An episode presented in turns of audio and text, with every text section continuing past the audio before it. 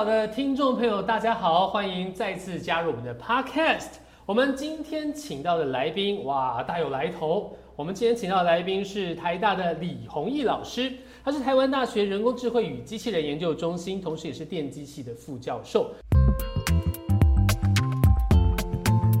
那李老师在今天坐在这边，其实大家应该也都非常清楚了。我们要谈的当然就是现在当红的热门话题——人工智慧 AI 哦，特别是在 ChatGPT 横空出世之后。李老师就变成一个超级大忙人了，对，因为现在这个 ChatGPT 出来之后，其实大量大幅度的改变了科技的样貌、人类生活的样貌，甚至是我们对于未来的想象也完全不一样了。那所以呢，其实现在谁能够去掌握趋势，可能对于你们在下个世代的竞争力就会有非常关键的一个影响。那么，所以其实像老师哦，很已经经营在这个呃人工智慧、机器学习的领域已经很久的时间了。那对于这个趋势，当然有有一。些独到的看法，所以我们今天科技岛的 Podcast 就非常能够高兴，请到李宏一教授来帮我们讲一讲他对于这个人工智慧这件事情的一个想法。那老师，你先跟听众朋友们打个招呼吧。好，各位科技岛的听众朋友们，大家好。主持人凯源你好，是老师第一次来参加我们科技岛的 Podcast，是那能不能请您先简单的跟听众介绍一下您自己？我知道您现在其实呃有有一个称号。叫做 我们也是看其他媒体先进先帮我们跟您做的访问，叫精灵宝可梦大师，好像很少有大学老师能够被学生取一个这么年轻又具亲和力的一个称号啊。那想必跟您非常活泼的这个教学方式有关。那呃，您在您是怎么样去呃把这些观观念去贯彻在您的教育场域里面的？可以帮我们分享一下。我先讲一下精灵宝可梦大师的称号是怎么来的。好，好，因为我在这个台大电机系开了机器学习这门课，是。然后二零一六年的时候，那个 Pokemon Go 是正火红的啊。然后我就想说，我要讲一个主题，通通都是跟 Pokemon 有关的。就这一学学习的课，所有的举例，通通都是 Pokemon。然后呢，呃，本来我课堂上啊是。不会把录影放到 YouTube 上了。那那一学期发生了一个特别的事情，那个是机缘的巧合。就我上课的时候，我自己一直都会录影。那录影的目的有很多个面向，一个是其实我想要自己回头再来听，然后看看有没有能够改进的地方。然后另外一方面，有很多学生非常喜欢老师录影，因为他就不用来上课，这方便学生翘课。没错，那我过去的录影啊，一直都是放在我的个人网页上，是，就不知道有多少人看。但我知道说，每次我个人网页挂掉的时候，马上会有人在写信给我说，哎，这个网页什么时候修好？所以显然有很多人看，但我不知道人数有多少。故障测试法，对 对，故障测试法。对，然后二零一六年那一年呢？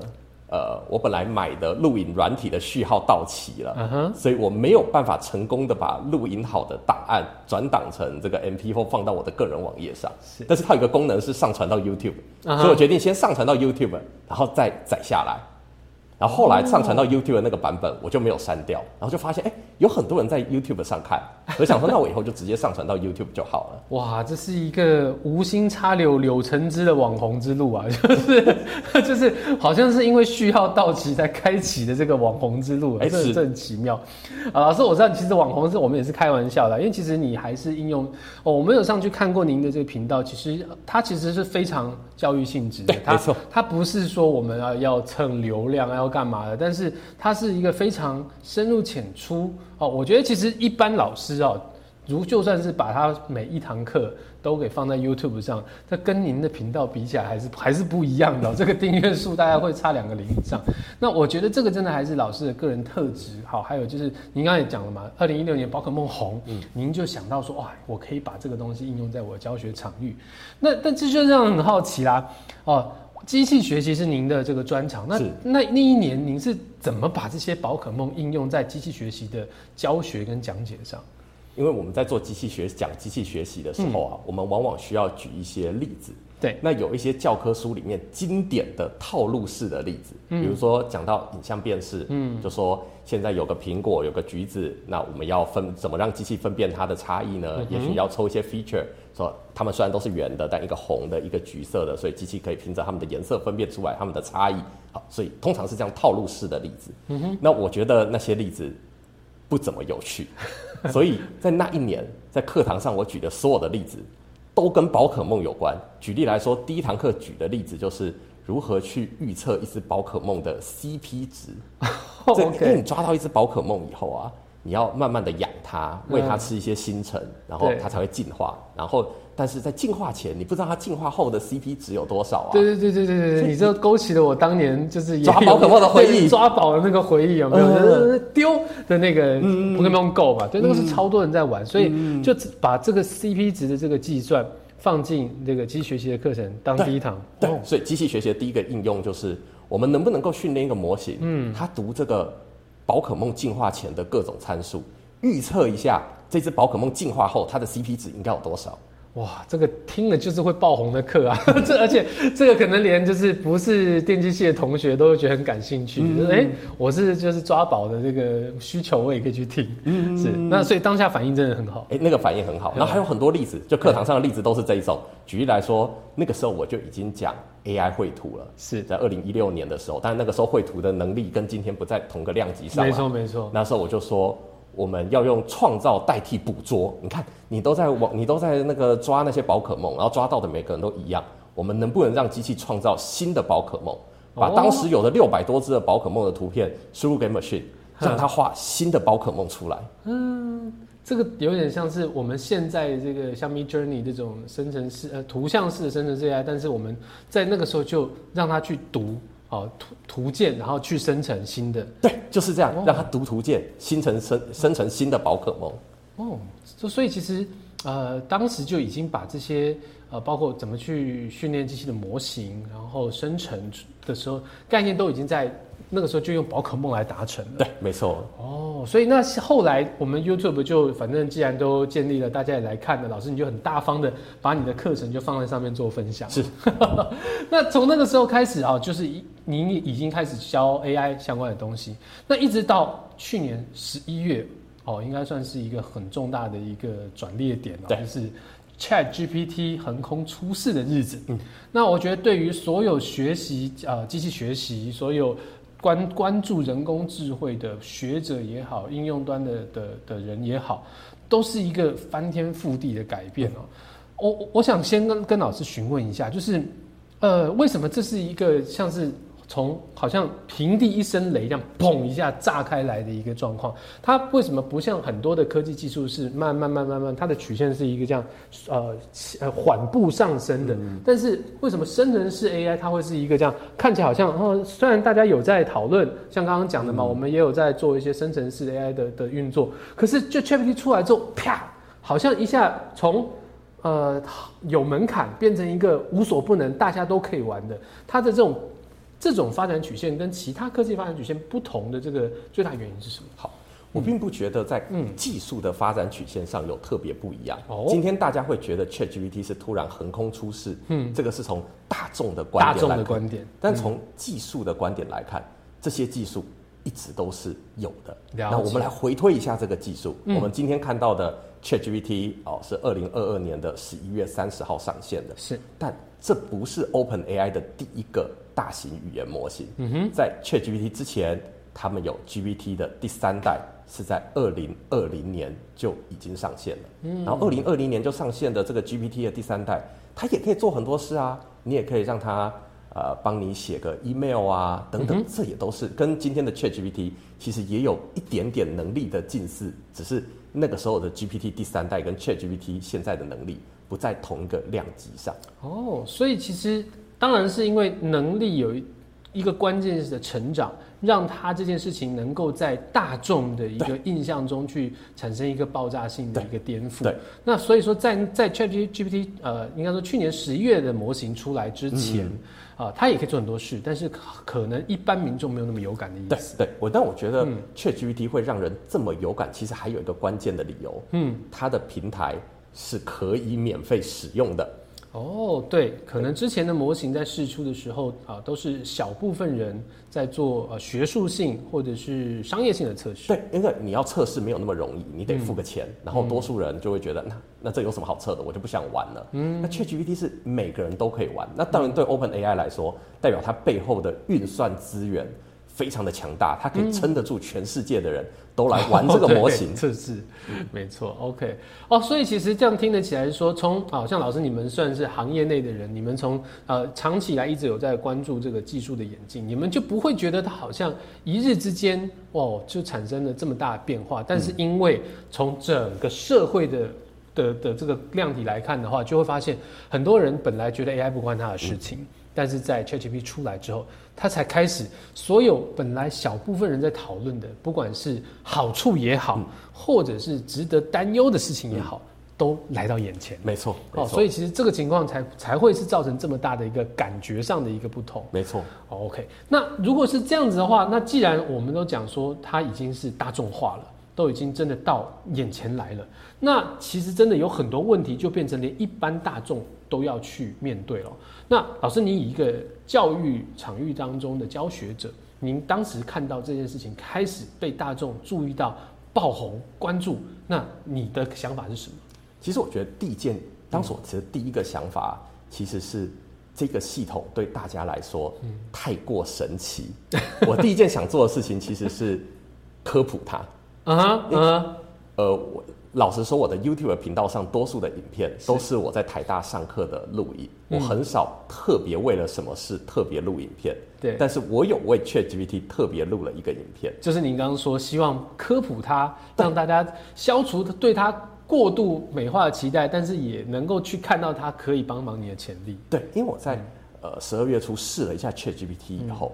其实当时，就算我们已经做了呃类似的技术，过去有一些研究，嗯，但是它的能力其实也让我非常的惊叹。就我刚才虽然说这个技术已经发展很久了，嗯，但是跟我过去玩 GPT 系列的经验比起来，ChatGPT 真的聪明很多，它真的聪明很多，所以我甚至一瞬间觉得。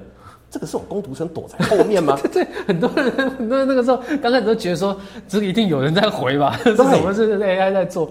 对，怎么讲话会这么的自然？是那，所以我当时会觉得说，这个一定会引起非常大的轰动。嗯，但是因为多数人对于 AI 的理解其实并没有那么的深入，所以大家看到这么厉害的一个模型，好像有问必答。大家会非常的惊骇，所以我很想要 呃科普，从技术的观点讲说，这样子的模型可能是怎么被打造出来的。然后所以我就出了一个影片，叫做这个 ChatGPT 是 GPT 的社会化。有有有有有，这社会化是怎么练成的？那个那个对不对？对，这个这次哦，老师你用练成的这个也是非常就是 嗯符合年轻人的一个用语。对，我记得练成的这个这个那那支影片。对，所以其实。没有错，我觉得 Chat GPT 就像老师刚刚讲的，刚出来的时候，大家觉得太神奇了，他们会把它，呃，我就像当成是一种魔法工具哦，好像是水晶球啊，或者是白雪公主坏皇后的那个魔镜一样，什么都可以问他。然后刚开始也会觉得说，哦，他讲出来的东西好像哦，就是太棒了，就是好像真人在跟我讲一样。然后就开始有各种不同的想象出来了啊。那我觉得在第一个。段落大部分都是很正向，就是都觉得说，哇，好棒哦！我我可以我可以叫他帮我做什么，叫我帮他做什么。然后后来开始忽然醒过来，哎，好像开始有一点危 危机感，哎，那。都可以这样子，那那人类的角色呢？嗯，那或者是又发现说，也好像也没有那么万能。为什么出来有些东西会就是一本正经说干话？就是就 GPT 看起来好像嗯非常有自信的讲的一些东西，就一查发现哎完全是杜撰的，根本就就不存在。那我觉得呢，从呃科呃技术端的角度，我们可以了解说，为什么这些看起来就是非常很呃高度确信的。内容却完全不正确，它是基于一个什么样子的模型去产生的？这个我们可以理解。但对一般大众来说，他比较关注的是，诶，那如果我问他，他讲的答案好像不跟 Google 这样我 Google 到的东西。比起来，他有时候会有这种完全错的，或者是都自己自己编的这种情况，那好像也没有那么好用。对，那就变成是说，呃，我觉得它就是大家对于 ChatGPT 的那个兴奋感或者喜好度，也是一个很有趣的曲线，出来之后会暴升，然后又暴跌，然后它就像出现一个波动，只是这个波波动的振幅越来越小。嗯那可能是因为大家的讨论越来越多了，然后大家做的测试也越来越成熟，嗯那再加上。没多久的时间，GPT Four 又出来了，那又更聪明了。对，所以我觉得其实这个进展真的是我们都很担心，每一次找老师来谈我们的 podcast 哦，那个后置团队的压力都很大。哦，这样子吗？为什么呢？因为一日技术，没错，我们现在讲的东西，可能今天晚上一个什么新的更新释出，全部都没错，没错。所以他们就变成说，嗯，我们要抢快，赶快再把这个在在过时之前就赶快去做推出。嗯嗯，对。所以老师，您看到现在大家就是这样子的热门讨论，然后您也一开始真的去做科普它。你对于现在的这种社会氛围，您是乐观其成的吗？或者说，对于呃，你以一个长期关注 AI 跟机器学习、人工智慧的学者来说，你觉得人类的未来，好，还有依照现在社会这个氛围来看，它是一个我我们可以比较悲观，还是比较乐观的去看待它？其实我个人的观点是非常的乐观的。为什么我会乐观的看待这件事呢？因为 ChatGPT 未来。就是每个人身边的助理，那这意味着什么？这意味着说，所有人的能力都提升了。哦，对，举例来说，举我自己为例，那对我老师而言，我们常常要做的工作就是改学生的论文。嗯，但我现在知道，说我再也不会看到英文不通顺的论文了。因为学生一定都会用 ChatGPT 改论文啊，不应该有任何人的英文是不通顺的。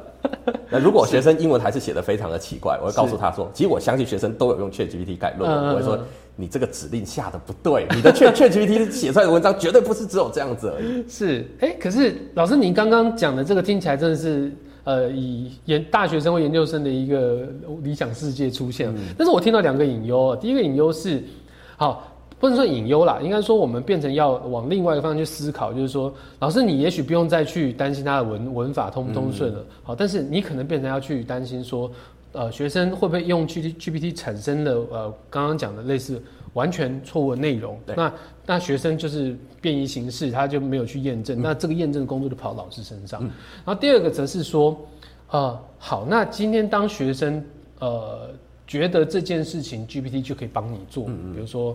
学语文的转换这件事情的话，那他学英文的动机又下降了。对，那那其实英文动学英文动机下降，呃，如果 GPT 真的可以帮他把语言转换所有的面向的事情都分担掉的话，那倒也没什么问题。但是其实可能也没有办法，比如说日日常的人际沟通啦，或者是什么，那语言这这个工具还没有办法被 ChatGPT 完全辅助的时候，那。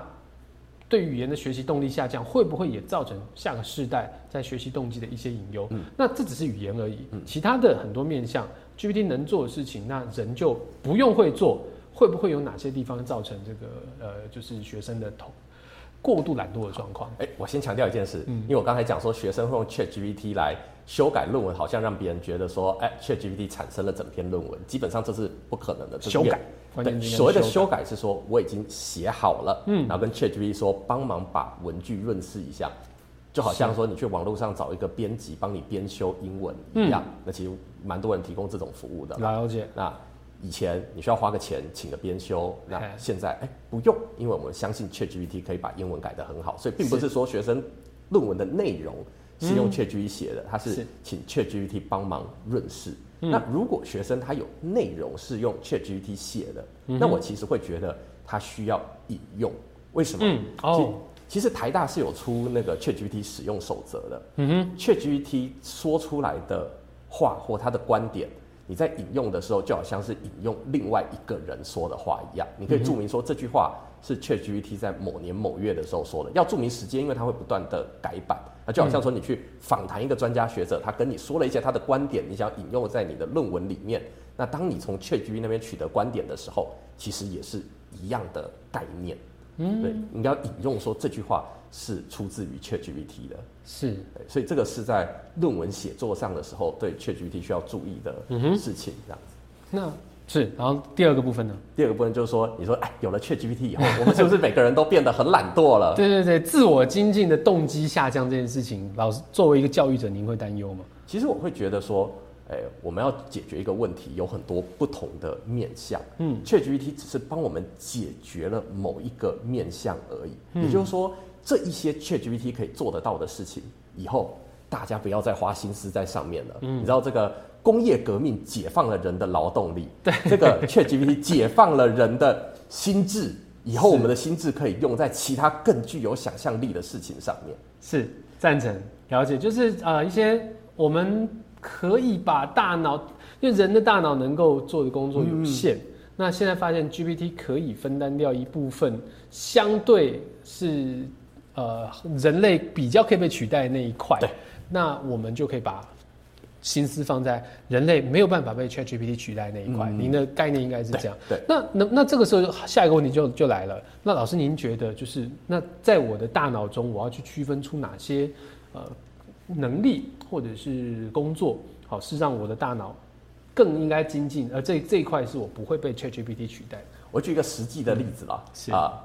身为一个老师而言，我花很多时间在做一堂课的投影片，嗯哼，然后做一堂课的投影片中间有很多的步骤，对，因为我这个我上课的教材都是自己编写的，所以我并没有什么参考资料哦，所以我首先我必须要先想说我大概要讲什么，然后每一个主题我大概要讲到哪里，讲多还是。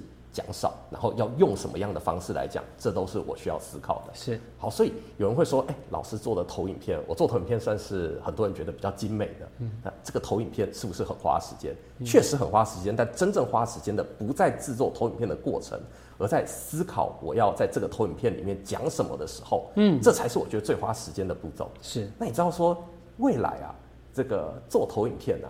也不见得完全是人做的。Microsoft 要出 Copilot 了，然后 Copilot 可以辅助我们做投影片，而且也这个功能也不是今天才有的。其实辅助做投影片这件事情，原来的 Office 其实就有了。举例来说，封面它可以帮你呃设计一个比较好看的封面，所以我现在封面基本上都是 Office 自动产生的。我那个封面其实都不是自己做的，所以这个部分，哎，机器就帮我做了。所以以后我会花更多时间来思考我的教材要怎么讲。然后思考更多有趣的梗。那至于做封面这个小事情，哎，就交给这个 Chat GPT 或类似的模型就好。或者是说，我们投影片里面有个空白，有时候你会想要配张图。那这个配张图以后，你要以之前你可能在网络上搜寻嘛，那也许还担心有些 copyright 的问题。对对对。以后这个配图都是 PowerPoint 自己做的啦，这个他一定有能力帮配张图，那你就不用浪费时间在网络上找一张图了。是。哦，刚刚听到这边，我我脑中的问题不断继续冒出来啊。好，刚老师你刚刚讲说，比如说你在上课的时候，呃，有分你你的任务其实分成很多不同面向，规划课程内容，好，把这个内容去构思出来，好，精炼化，把它甚至把它编成是一个学期的一个课表，这件事情是很很困难的，哦，然后再花很多时间去把它做成，呃，可以在课堂上播放的简报。那其实这样子切成两个之后，我们发现后者可以让 Office 或者是 ChatGPT 多帮我们很多忙。没错。那其实哦，这个分工的过程，我如果我们把它扩大成或者再复杂化，它也许就是一间公司，对，没错，是一个政府的的一个现况。那我们就会发现，哎，当我们一一间公司或一个政府很多事情要做的时候，它也可以去区分，没错，有些事情是可以。给人工智慧帮忙去做，有些事情我还是让真人来做比较保险，没错。好，或者是说，甚至是真人跟 AI 之间也会有很多的协同的机会。好，那就是说，在 AI 做了很多事情之后，我真人还是去，我我本来我可能要花很多时间，但是我现在只需要去做一些简单的呃确认啦、把关啦，或者是微调啦。好，那这个这个可能是在呃公司经营者。或者是整体效率面来看，大概我觉得是绝对是非常有利的。那但是这忧心者的言论就是从说，哇，那我听起来有很多人要失业了。对，那其实我们这 podcast 在谈呃生成式 AI 或者是整个人工智慧大方向来看的这个提纲中，都有一个很重要的一个问题意识，就是呃。怎样的人会被取代？怎样的人不会？那所以我们要往什么方向来培养竞争力？我觉得这是一个当然是一个大灾问哦。那不过这个部分，我觉得等一下我可以来请教一下李飞老师的想法。那但是我先把刚刚我还想到其他问题，我一起讲出来。像老师您刚刚讲到说，哦，对，台大的这个人工智能使用的手册是不是？它它有一个规范是说你在学术的。呃，引用的，一如果是你这个是 AI 讲的，你要去像引用其他学者一样的引用它。但是就我自己在呃论文写作的这个经经验来说，呃，做这个 reference 的的 quote 其实是帮助我们去找到一些知识的源头。比如说，我先引用了一本二零一六年的论文，好，然后。哦，引用了之后，我可以去看这个论文的原文，然后哦，我才知道说哦，这个论文的原文它其实是参考了哪些的书目，再去一个一个追，然后我就大概就可以从这个追查的过程中，如果够勤劳的话，就会去找出哦，这个知识体系的演变的脉络是怎么样。但是这个地方在呃，如果我们引用一个人工智慧，我们就会陷入一个一个迷宫里面，因为人工智慧它的资料库这么的大。对，那你不知道那句话是哪？对，有有也不知道说他哎，你冒出来，呃，听起来是很有道理啦。是自己发明的吗？还是其他人讲的？那或者是你可能综合了各家，那综合了哪几家？我我我会查不到？这个会不会变成是在知识上、知识发展上的一个死胡同？这是我的第二个问题。第三个问题是，老师刚刚提到，哎，我们现在就是过去在做投影片的时候，有很多 copyright 的问题要去去烦恼，也就是这个呃图片随便抓。不行，但是呢，今天随便生成，难道就是可以的吗？那又或者说，其实他在生成的时候，呃，他他他这个动作本身是已经一个艺术创作了吗？那如果是的话，那这个抓呃 AI 做出来这张图的 copyright 又算谁的？对错。假设我今天用永畅的指令去把这个 AI 的这个图片做出来，我可以对这张图片宣称我的所有权吗？啊，不是所有权，这叫智慧财产权嘛？嗯，这其实是有很多伦理上的问题。对那我觉得这个 AI 让我们增加很多这样的思考啊。那呃，老师刚刚我问了三个问题，一个是就是这个怎么样去在下个 AI 世代来培养自己的竞争力，来避免被淘汰；一个是呃呃智慧财产权的这个问题；第三个是知识的这个脉络的问题。老师您可以挑您呃喜欢的顺序来回 回答。好，一个一个回答。我先讲知识脉络的问题。对。你刚才说的，我完全同意。嗯，就是你问 ChatGPT 说：“哎，这个观点哪来的？”对，他甚他其实也可以回答你，是，但他讲的也不一定是对的。哦，我问过，但是我觉得他讲的也是也是一一串胡乱啊。他就是一串胡乱，就一串胡乱之后再加一串胡乱，对不对？对。是我会觉得说，如果你今天我刚才呃讲引述台大这个人工智慧的使用的守则，就想告诉大家说，如果你在写论文的时候想要引述 ChatGPT 讲的句子。是可以也有规范的，嗯，但是并不代表我认为说啊，你今天要学什么东西，你想要知道某一个观点，都去查 ChatGPT 是一个好的嗯方法。这样，很多人会把 ChatGPT 当做像是一个搜寻引擎，嗯，这个用法是我觉得不太合适的用法。OK OK，这很重要。对，因为 Chat 大家要先了解说 ChatGPT 它是一个语言模型。嗯什么叫做语言模型呢？就是他做的事情就只有一件，给一个句子，他去预测这个句子接下来要接哪一个字是最有可能的。除了这件事以外，没有了。所以他没有去网络上搜寻资料，他也没有背后有一个资料库，然后从背后资料库里面提取一些知识出来，不是这样。它运作的原理不是这样子的。ChatGPT 这类的人工智慧，我们今天又叫做大型语言模型。嗯，它这个大型语言模型做的事情就是。给一个句子去预测这个句子接下来最应该接哪一个字，然后就一直预测下去。这就是为什么 ChatGPT 很多时候会产生各式各样胡乱的结果，因为这个就是模型自己预测出来的结果。他认为最合理的接龙方式，对他认为最合理的接接龙方式。所以我会觉得，当你用 ChatGPT 的时候，我会觉得一个关键的原则是。你一定要有能力去核实他的答案。嗯，如果他的答案是你无法核实的，那你还不如不要用它，因为它出来的答案你还要去网络上搜寻一下，去验证它对不对，你浪费更多的时间。嗯，所以假设你今天目标是我要学一个。全新的技术啊，比如说有个东西叫 diffusion model，常常用在影像生成上。对，它是干嘛的呢？你问 ChatGPT 什么是 diffusion model，它也会洋洋洒洒跟你说一堆，但你无法验证他说的是不是对的啊。是，那不如直接去网络上搜寻就好了。嗯，那所以什么时候用 ChatGPT 才是有效率的呢？你已经知道你的答案是什么，你已经对于这个领域有足够的了解。比如说，哎，我已经知道 diffusion model 是什么了，但我需要写一篇。介绍 diffusion model 的文章，然后我打字又很慢，所以我很懒得自己写。那你可以跟 ChatGPT 说啊，现在要写一个 diffusion model 的文章，第一段请告诉我 diffusion model 的重要性啊，第二段我们就讲 diffusion model 的原理啊，第三段讲 diffusion model 的应用啊。这个文人家要求你要写一千五一千字啊，你跟 ChatGPT 讲说写一千五百字，为什么叫他写多一点呢？因为他有时候会乱讲话，所以你好删掉一些。然后，哎，这样子，然后确局写完以后，你自己又有能力核实，嗯，这样子就可以加快你的效率。了解，OK。所以其实老师讲的是，呃，不是全然的呃信任 ChatGPT，然后觉得什么事都可以丢给他。其实刚刚这个心态是很健康的，就是我们对于 ChatGPT 这个刚刚老师讲的，人人人之后都可以拥有的一个助手。对，其实你要认识你的助手，你才能够真的掌握到让他帮你做什么事。假设比如说你今天请了一个很会开车的司机，但是你请他去你家里面煮饭，那他可能煮的很难吃。嗯，那你请你的厨师去开车，他可能开到安全岛上去，因为类似这样子的概念。所以你呃老老师今天在哦。台大开的很多课程，在 YouTube 上面的分享，还有到我们这 Podcast 来啊，其实都是希望能够让我们大家更加认识这个我们未来人都可能有的一个助手哈。